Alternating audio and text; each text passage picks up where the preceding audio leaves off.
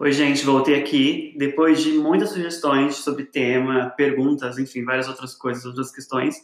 Eu resolvi fazer esse podcast com o tema Até que o Tofu não separe. Tô adorando fazer esses trocadilhos, inclusive com o episódio anterior, Nem Peixe.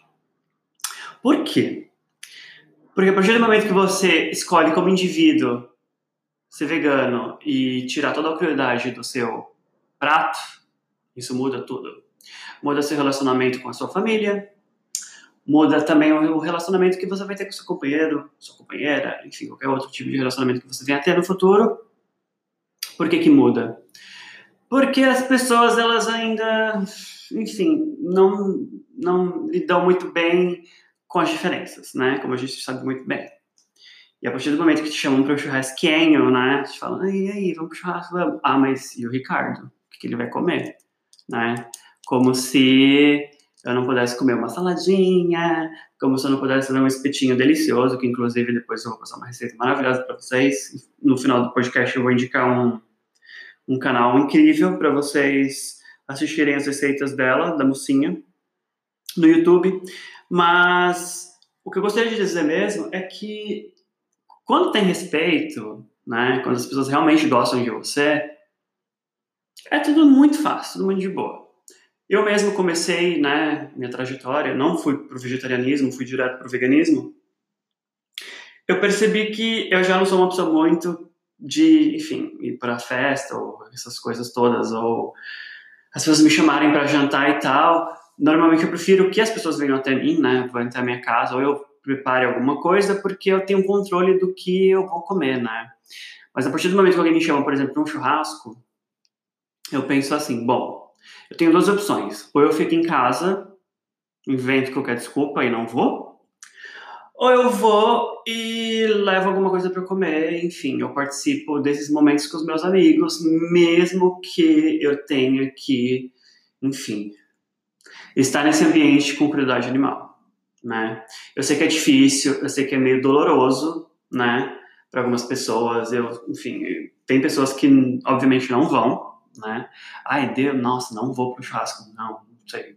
Enfim, não vou. Eu já fui muito desses, mas, a, mas eu não queria e nem quero muito me isolar das pessoas por conta disso, né? Eu até prefiro que eu vá e fale, olha, gente, tem essa opção também, sabe? Vocês podem comer isso que eu tô comendo, vocês não precisam comer essa coisa que vocês estão comendo agora, sabe? Esse pedaço de um animal morto, né? em decomposição. Vamos dizer assim. E eu prefiro ir, sabe? Obviamente que eu não gosto tanto de ficar jogando flores para as pessoas, porque, enfim, a partir do momento que você fica jogando muitas flores para as pessoas, eles acabam pensando que o veganismo e a nossa não militância, não é a palavra que eu quero usar, mas a nossa filosofia, né, que é levar toda essa questão do, da crueldade animal e, enfim, de tirar isso do seu prato, de uma forma mais bonita, né? De uma forma mais.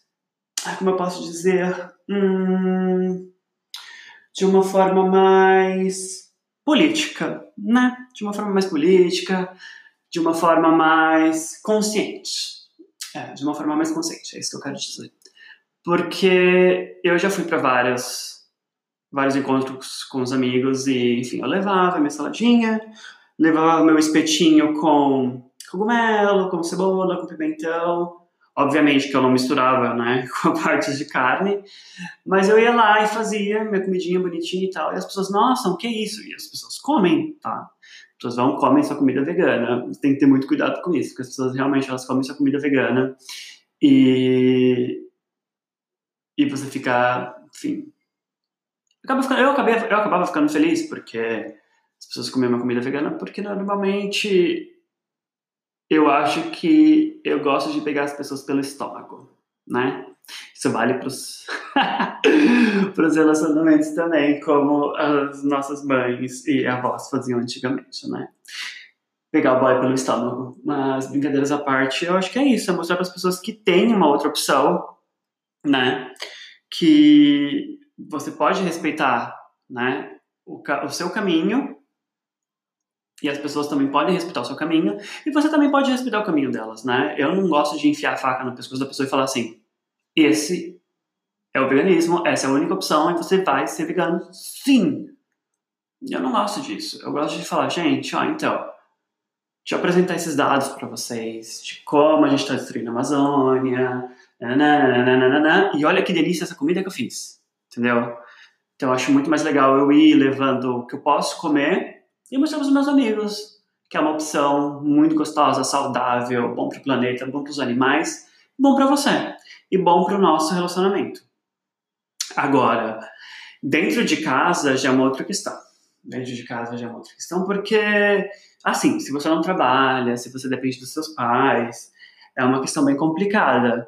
Mas vale a conversa com seus pais. Eu acho que vale uma conversa com seus pais, vale uma conversa uh, até mesmo com seu boy, né? Porque assim, normalmente quando você tá conhecendo uma pessoa, né, e você fala, olha, eu sou vegano, eu acho que seria interessante se a gente fosse sair em algum momento, né, para algum restaurante algum lugar, que a gente olhe antes, né, que tem opção vegana para mim, porque, né, eu não vou lá para um restaurante bacana para o nosso date e vou comer só batata frita. Obviamente que só batata frita também tá ótima, adoro batata frita, é um salvador de todos os veganos. Mas eu acho que é questão de respeito, de diálogo e de conversar, né?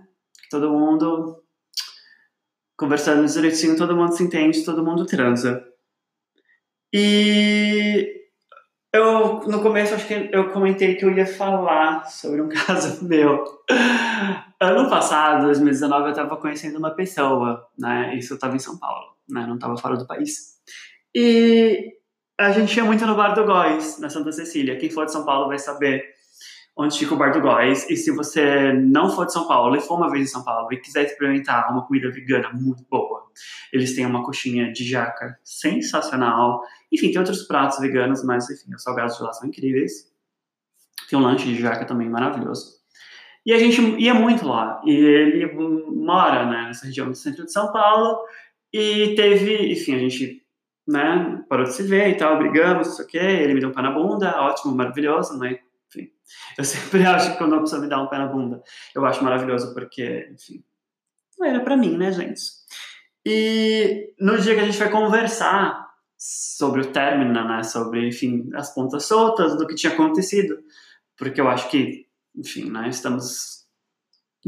Era 2019, mas agora é 2020. Terminar por WhatsApp, por telefone, acho a coisa mais ridícula do mundo.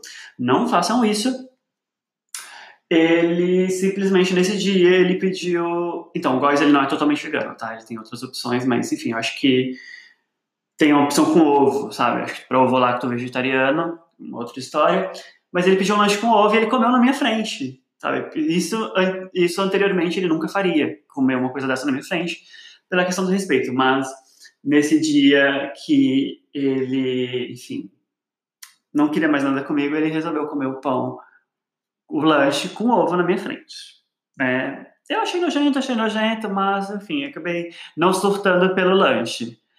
Acabei surtando mais por outras, outras questões, mas, enfim, Falei tudo isso, esse rodeio todo, para dizer que o que importa mesmo é o respeito, independente de ser vegetariano ou não, independente de você ser vegano ou não, respeite. Respeite os amiguinhos, não faça cara de nojo, tá? Porque isso é importante. É, respeite o que seu amiguinho tá comendo, tá? E não tem essa de nunca comer nada vegano, porque arroz, feijão e salada é vegano, batata frita é vegana, tá? O pão francês, na maioria das vezes, ele é vegano, tá?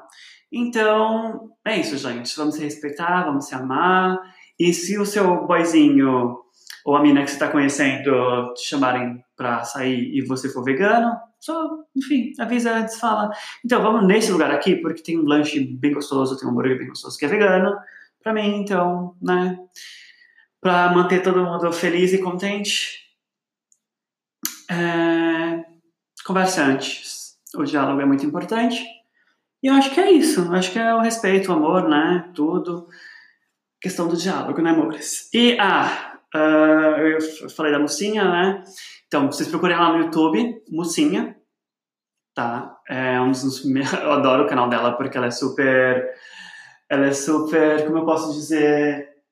Ela não é daquele tipo de canal de receitas veganas ou vegetarianas que eles colocam ai, essa cúrcuma indiana vai ficar ótima. Sabe coisas que você provavelmente não vai achar no mercado perto da sua casa? Ela não é assim. Ela fala, ah, qualquer tipo de óleo que você tiver em casa você pode usar, qualquer tipo de farinha que você tiver em casa você pode usar.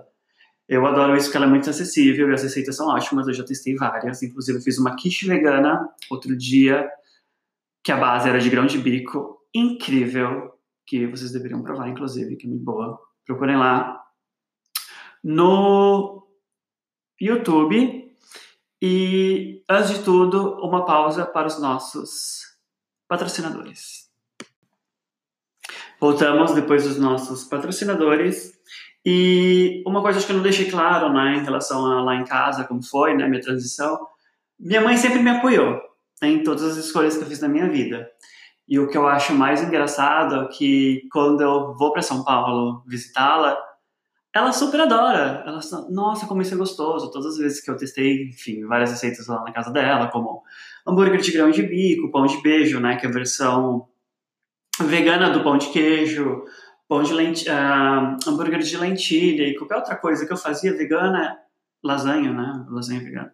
Que, os queijos que eu faço, que eu adoro, queijo de amendoim, queijo de castanhas, ou até mesmo uh, fazer o leite em casa, né? O leite vegetal, porque a gente sabe muito bem que o leite vegetal no Brasil a gente tem que, enfim, caçar, literalmente, para achar um bom preço, que inclusive depois eu vou, enfim, entrar nesse assunto de como fazer o leite vegetal em casa, porque eu acho muito importante, enfim, aprender esse tipo de coisa em casa, porque, enfim, o nome do, do podcast é Veganismo Acessível, eu quero ajudá-los nessa transição. Mas mamãe sempre me apoiou e sempre me ajudou. Eu, sempre, eu acho que sou muito sortudo em relação a isso, né? Que minha mãe sempre me apoiou, sempre me ajudou em relação ao veganismo. E eu acho que é isso. Eu acho que depois dessa conversa eu fico mais tranquilo. Se vocês tiverem sugestões de temas, perguntas, podem me procurar no Instagram, Rica and the Vegans, Rica com dois Cs, tá? Ou também no Facebook, vocês podem me encontrar lá, que é Ricardo Barros Lima, Rica com dois Cs.